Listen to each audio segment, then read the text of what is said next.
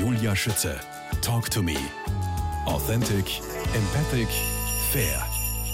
Ich habe mir immer eine Umgebung gesucht, die so stark war, dass ich mich anstrengen musste. Das war mein Kampf. Da muss man selber der Kämpfer sein, sagen Sie. Peter Weck, ja. woher kommt das?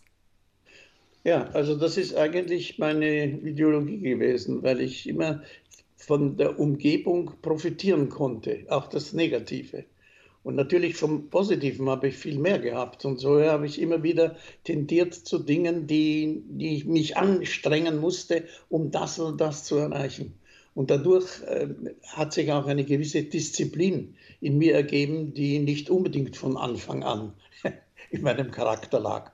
Nein, nein, ich bin schon ein bisschen gemächlicher oder ich will es le äh, legerer angehen und so. Aber ich habe mich dann dazu diszipliniert. Ich habe gesehen, der Beruf, das geht nicht anders. Wenn ich es nur so laufen lasse und mich nur auf Talent verlasse, führt zu nichts. Hingegen, also ich bin kein Streber gewesen in keiner Weise, aber ich habe versucht, also äh, auch in meinen Beziehungen immer wieder etwas davon zu profitieren. Ich habe auch gelesen, Sie haben mal gesagt, ich wollte immer die Bestätigung dafür haben, warum ich auf der Welt bin. Das ja. ist krass. Naja, in einer gewissen Weise schon, ja. Ich meine, dahinter kommen, weil ich meine, so nur herumrennen und man ist geboren und jetzt ist es halt so und die anderen sollen sich bemühen, das äh, war nicht meins. Ich meine immer schon, ich möchte den Beweis bringen, warum ich überhaupt hier herumlaufe und das oder das mache. Also das Haben Sie das so, auch von Ihren Kindern eingefordert? Ja, leider bis zu einem gewissen Grad, aber nicht, nicht so vehement, dass, ich, dass es hinderlich war. Mhm. Das geht auch nicht. Das geht auch nicht. Nur habe ich immer natürlich, es ist ja heute so, es werden so viele Kinder von Schauspielern schon wieder Schauspieler und so. Naja, sie werden es halt, nicht?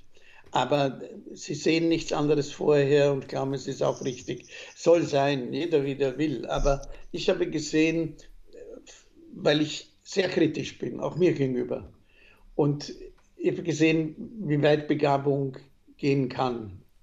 Das habe ich dann doch auf einen Weg gebracht, dass jeder seinen eigenen Weg gefunden mhm. hat. In Ihrer Biografie war es das, schreiben Sie so ziemlich auf der ersten Seite, nun sitze ich da und kämpfe mit meinen Erinnerungen. Viel Vergnügen. Ja. Wie darf ich das naja. verstehen, diesen Kampf? Ja, dieses Aufwärmen von Erinnerungen, das war für mich sowieso fatal. Ich wollte das ja gar nicht. Ich mhm. habe aber nur, weil ich an diesen runden und halbrunden Geburtstagen hat man hat immer vom Verlag, jetzt erzählen Sie mal, schreiben Sie doch Ihre äh, Geschichten auf und so und sagen, nein, hören Sie, lassen Sie mich mit denen in Ruhe. Und das ist so gegangen von 60 zu 65 zu 70 und 75 und so weiter. Und immer habe ich es abgelehnt. Und dann, bis so gegen 80 ging, habe ich gesagt, naja, also von mir aus, jetzt mache ich das einmal. Ich dachte nur, wenn es vorbei ist, dann, dann schreiben andere, legen mir Sätze in den Mund, die ich nie gesagt habe. Das will ich auch nicht. Das kann sein, ja. Also habe ich gesagt, gut, also habe ich eine sehr tüchtige und sehr gute Co-Autorin gesucht und gefunden. Und die hat dann mit den Ausgrabungen begonnen. Diese ganzen Erinnerungen es liest sich so spannend, wirklich. Ja, die schon vergessen waren und so. Und, und das ist alles wieder aufgerührt worden. Und naja, gut. Aber ich habe sowieso manches Mal dazwischen abbrechen wollen. Und sie hat gesagt, nein, das kommt nicht. Nein, jetzt machen wir weiter und so ganz streng mit mir und so ist es auch zu einem Ende gekommen. Oh, das ist gut. Es ist auch super Bildmaterial, finde ich, drinnen, wirklich, wo man verweilt und länger drauf schaut und sich dann auch denkt, so Wahnsinn, was in 90 Jahre reinpassen. Das ist ja unfassbar. Ihr erstes ja. Engagement nach Ihrer Ausbildung, Peter Weck, ja. am Max-Reinhardt-Seminar, äh, die Sie mit Auszeichnung ja abgeschlossen haben, hat Sie ans Stadttheater Klagenfurt geführt. Ich bin gebürtige ja. Klagenfurterin, aber so. 1953, da war von mir noch lange keine Rede. Ja, ja, ja, ja. Wie haben Sie dieses erste Mal in Erinnerung? Ja, eigentlich wunderbar, muss ich ehrlich sagen. Das war so ein Beginn. Äh, ich wollte keine große Bühne, also groß im, im, im Sinne vom Burgtheater oder Josefstadt. Ich hätte dorthin können, ich habe vorgesprochen dafür und die hätten mich genommen. Aber ich wollte das nicht. Ich wollte nicht nur jetzt Burgschauspieler sein und stehe dann zwei Jahre in der fünften Reihe und schwinge äh, helle Baden oder sonst was. Ich wollte spielen, schauen, wie weit geht es bei mir, wo stehe ich, was kann ich und so. Und das kann man natürlich nur auf einer, sagen wir jetzt nicht im negativen Sinn, Provinzbühne, wo in kürzerer Zeit Stücke herauskommen müssen und nicht sehr oft gespielt werden, ist schon wieder das mhm. nächste Stück dann. Also man ist gefordert. Und das war eben ein Zufall. Ich habe zuerst vorgesprochen in Deutschland für einmal, das hat nicht geklappt. Um das zu beschreiben, das steht im Buch. Aber ja. egal. Ich habe dann, wie ich zurückgekommen bin, habe ich, war eine Stelle frei, da war der Helmut Lohner, der war in Klagenfurt und der ist an die Josefstadt gegangen. Da wurde dort ein, ein Posten, früher hat man ja äh, jugendlicher Liebhaber und Beau Vivant zum Beispiel war oder nicht war. Also ich bin in diese Stelle als Bovivant und junger Liebhaber da hineingekommen und das war für mich ein Beginn, der ungeheuer war. Also ich konnte mich dort so erproben, das war das Richtige. Ich habe bei Null begonnen, finanziell wie alles und habe mich langsam, langsam gesteigert und muss ehrlich sagen, es ging gar nicht so langsam, weil plötzlich einmal ein halbes Jahr später bin ich von dem damaligen Direktor der Josefstadt gefragt worden, ob ich nicht nach Berlin kommen kann. Und dann habe ich gesagt, ich bin gerade hier in dem Theater, ich kann doch nicht gleich weggehen wieder. Aber machen Sie das gut für Sie und so. Ja. Naja, und dann habe ich nach langem Bitten und Betteln, hat mich der Intendant in Klagenfurt ziehen lassen. Und dann hat mein Weg begonnen. Über Berlin ist es dann losgegangen. Genau, danach Verpflichtungen am Berliner Theater am Kurfürstendamm, dem Theater an der Josefstadt, Münchner Kammerspiele, Hamburger Schauspielhaus. Ab 1957 waren sie elf Jahre lang Mitglied des Burgtheaters, haben daneben gastiert auch bei den Salzburger und den Bregenzer Festspielen. Aber bleiben wir mal kurz in München. 1955 ja. Da wurde Ihnen einmal von einer Schriftenleserin prophezeit, dass Ihre Unterschrift einmal viel wert sein wird. Da kriege ich ein bisschen Gänsehaut. ja, also ich kriege eben eine andere Geschichte die Gänsehaut, denn das war einer, also so ein Deuter, so ein Männchen, der kam dann in die Bar rein und da waren dann mehrere Schauspieler zusammen und dann hat er Schriftproben sich geben lassen und hat dann Vorhersagen gemacht für die Zukunft. Und bei mir hat er gesagt, also Ihre Unterschrift wird einmal viel wert sein, aber Sie werden keines natürlichen Todes sterben. Und ich sage Ihnen, das hat mich bis das jetzt immer wieder belastet. Da habe ich immer gedacht, weil ich ins Flugzeug reingestiegen bin, gedacht, naja, jetzt wird es jetzt wird's passieren oder jetzt oder jetzt. Naja, ist eine Hypochondrie, die ich mir jetzt schon abgebaut habe. Aber es hat mich immer wieder mhm. belastet und ich habe damals geschworen, nie mehr werde ich mir weissagen oder wahrsagen lassen, was mit mir passiert, sondern werde mich auf mich verlassen oder auf mein Schicksal. Apropos Schicksal, 2012 ja. mussten Sie ja Ihrer Frau Ingrid diese liebevoll Mausi genannt haben, Lebewohl sagen, nach fast 45 Ehejahren. Sehr humorvoll war sie, habe ich gelesen. Ein ausgleichendes Element und etwas streng mit ihnen. Inwiefern?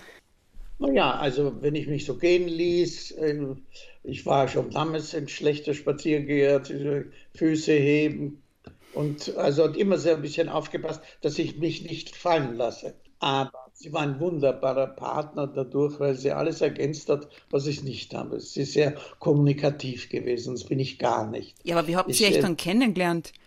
Ja, das war auch ein Zufall. In, in, der, äh, in der Kantine im Burgtheater bei einer Probe. Ich habe damals Revisor, den Kestakow, probiert und in der Pause bin ich in die Kantine gegangen und wie wir da so saßen, kam plötzlich eine junge Dame, ein Mädchen herein auffallend, ja, hübsch. Und ich sage, wer ist das? Das ist eine Schauspielerin, eine neue im Ensemble. Wer ist das? Das kennen wir nicht. Ja, und dann, wie die Pause vorbei war, die ging nämlich zu meiner Partnerin, mit dem, das war die Tochter von der Janne Tilden, mit der ich da gespielt habe, im Revue. Sag ich, sag mal, wer war das, die, die, mir kam? Also, das ist eine Freundin von mir. Sag ich, da bist du wahnsinnig, du stellst du mir gar nicht vor. Sagt sie, ja, ja, ja, du, mein Lieber, das ist ein anständiges Mädchen. So, als ob ich unanständig wäre. Naja, bisschen halt war ich ja schon, aber immerhin, ich habe mich nicht locker gelassen und dann ein Jahr später, dann äh, habe ich sie mal gefragt. Oh, Kannst du dir überhaupt vorstellen, kann überhaupt mit einem Schauspieler, mit dem ganzen Drumherum, da verheiratet zu sein? Und dann kam so ganz schüchtern, ja. Oh, schau. Ja. Ah, Peter Weg, Sie mit Legenden wie Hans Moser, Romy Schneider, Peter Alexander vor der Kamera gestanden. Auch hinter der Kamera haben sie große Erfolge gefeiert. In 83 Filmen haben sie Regie geführt, in über 150 Film- und 60 verschiedenen Theaterrollen gespielt. Sie haben Wien zur Musical-Metropole Europas gemacht. Das von ihnen initiierte Musical Elisabeth zählt bis heute rund 7,7 Millionen Zuschauer weltweit. Nur als Schlagersänger wollte es nicht klappen. ja, gut so. Das war gut so. Sie, es war schlimm, nämlich auf der einen Seite, gut, das könnte man bei manchen Filmen auch sagen.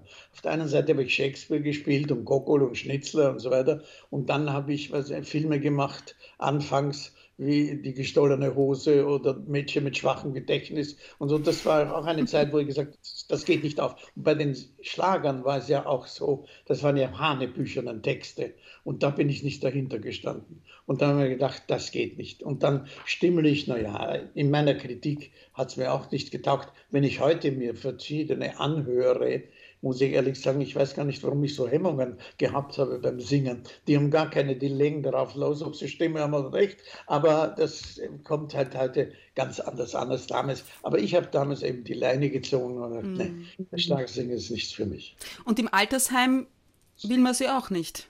Nichts für mich. Nein.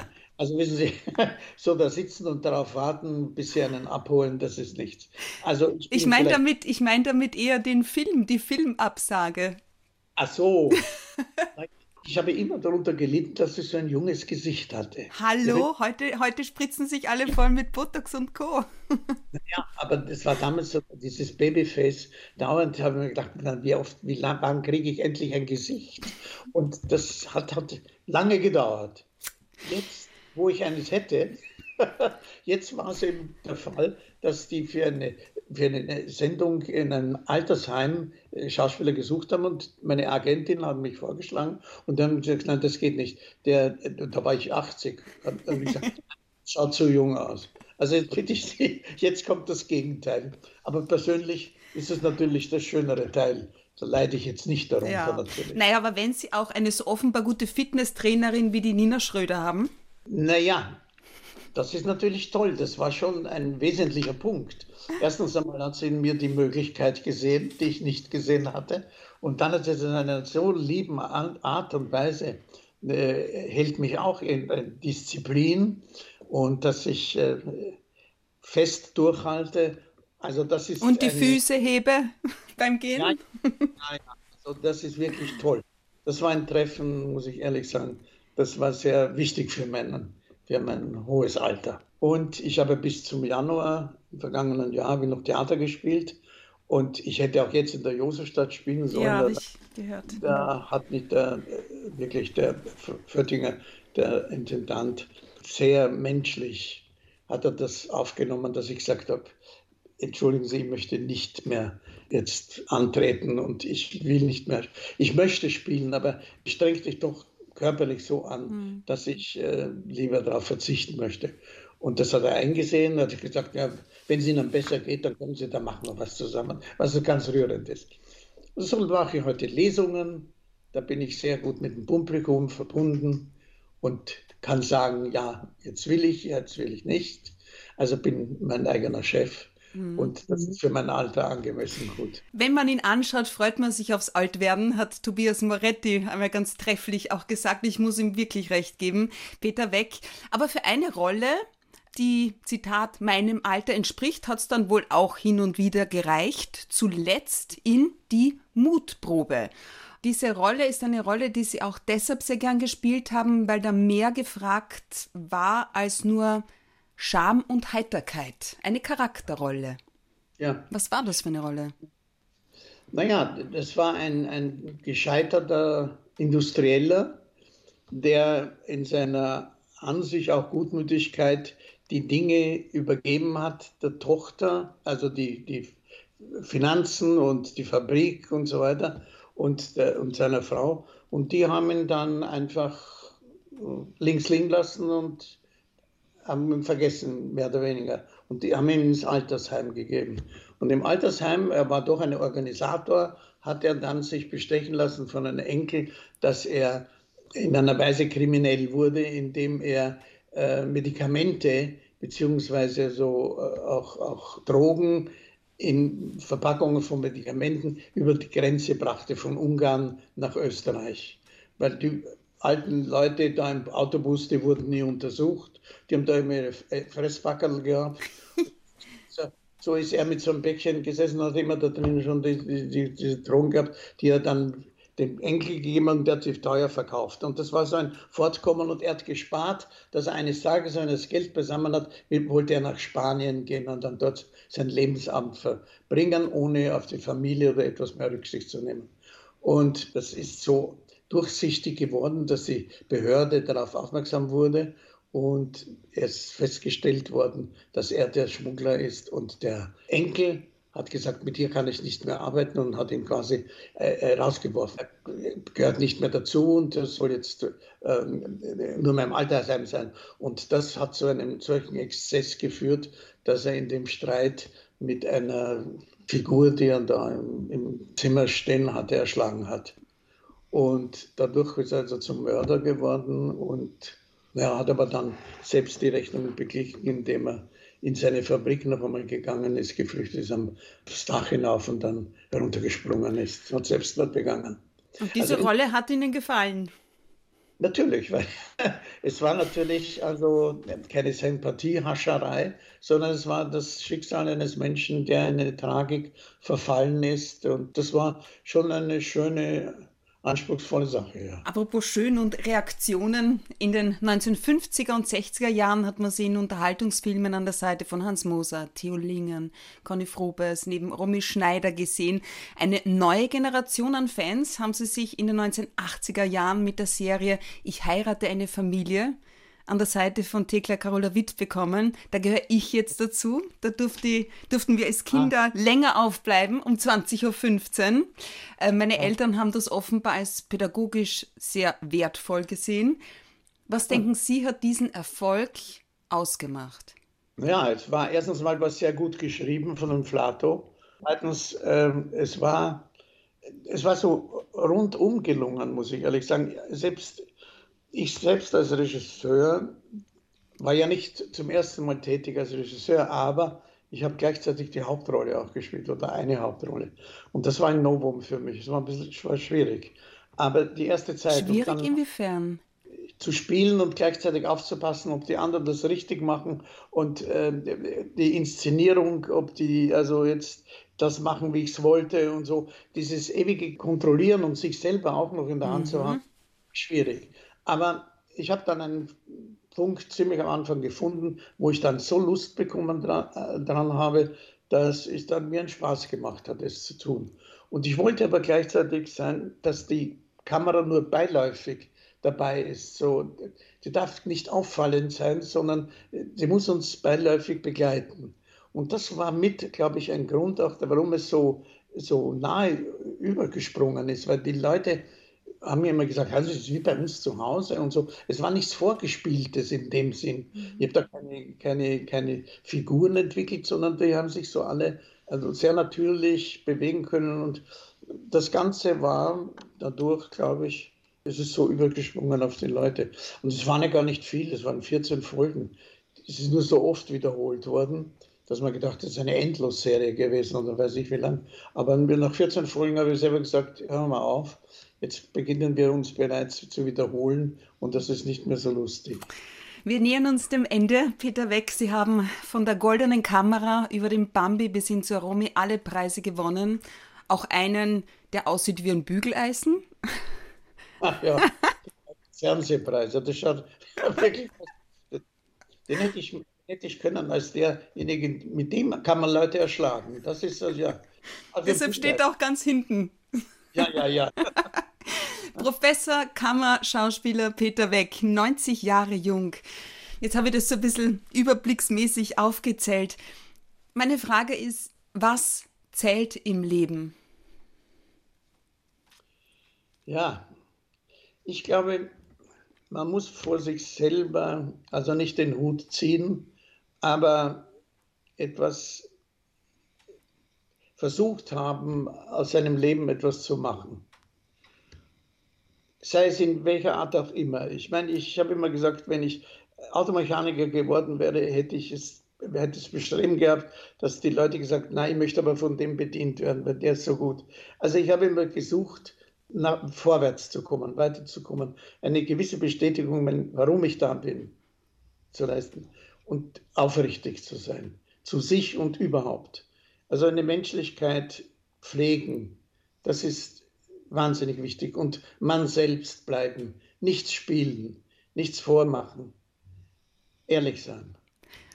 Und was macht einen Menschen Ihrer Meinung nach wertvoll? Ja, das kann man eigentlich selber gar nicht so beurteilen, aber wertvoll ist, wenn, wenn man Dinge nicht mehr vergisst. Sei es ein Tun, sei es ein Satz, sei es eine Handlung. Das ist dann etwas, was man, wenn man das verliert, sieht man, wie wertvoll die Geschichte oder wie wertvoll der Mensch war. Sie haben noch, Sie haben vor ein paar Monaten in einem Interview auch gesagt, weil Sie jetzt gerade sagen, äh, verlieren, da haben Sie gesagt, meine Liebesfähigkeit ist noch da. Hatten Sie daran gezweifelt? Naja, ich habe immer gezweifelt, in allen möglichen. Ich zweifle heute noch. Also auch bei Auftritten und so weiter. Ich, äh, manches Mal lege ich zu viel äh, Kritik an mir an, muss ich ehrlich sagen. Ich denke mir oft, wenn ich so Leute beobachte, wie die unterhalten werden oder worüber die lachen und man mhm. sagt, warum kämpfe ich mit mir so oft und denke mir, ob es gut genug ist, wenn ich sowieso mit, mit wenig manchen Menschen auskomme. Aber ist egal, der Anspruch ist ja der, den man an sich selber stellt. Und das ist, glaube ich, auch eine, eine ganz wesentliche Geschichte. Wie wird Weihnachten bei Ihnen aller Voraussicht nach aussehen? Ja, Haben Sie da zumindest einen Plan als dreifacher Großvater? Nein, nein, das Schöne wird das erste Mal bewusst meine Enkelin dabei sein wird. Und das ist so ein entzückendes Mädchen, so etwas, dass ich das noch erleben darf, bin ich irrsinnig froh. Und das in all, die so intelligent, so. so wie, wie, alt ist sie? Wie alt ist sie? Ein, ein Jahr und drei Monate ja. oder so. Aber so aufnahmsfähig. Sie so, also so wie, die so, so, also sie begeistert einen. Das ist ungeheuer, wie dieses, aber sämtliche Leute sind sofort im Bann von ihr. Und das ist so rührend. Also ich hoffe, dass da einige Gene hinübergewachsen sind, weil die zeigt jetzt schon Anzeichen von Musik, dass sie, wie sie da reagiert drauf, das ist unbeschreiblich. Also das ist ein Erlebnis, das ist für mich auch neu, aber umso schöner. Ich mhm. hoffe, ich kann noch lange erleben. Das heißt, Weihnachten findet bei euch durchaus mit Musik statt und der Opa liest dann eine Geschichte vielleicht noch? Das weiß ich nicht, wie es vor noch nicht, aber da lasse ich mich auch überraschen. Aber auf jeden Fall das zu erleben, wie sie das erleben wird, ja. das, auf das bin ich neugierig. Das, ansonsten mache ich keine Pläne in dem Sinn. Ich lasse, wie vieles in meinem Leben auf mich zukommen.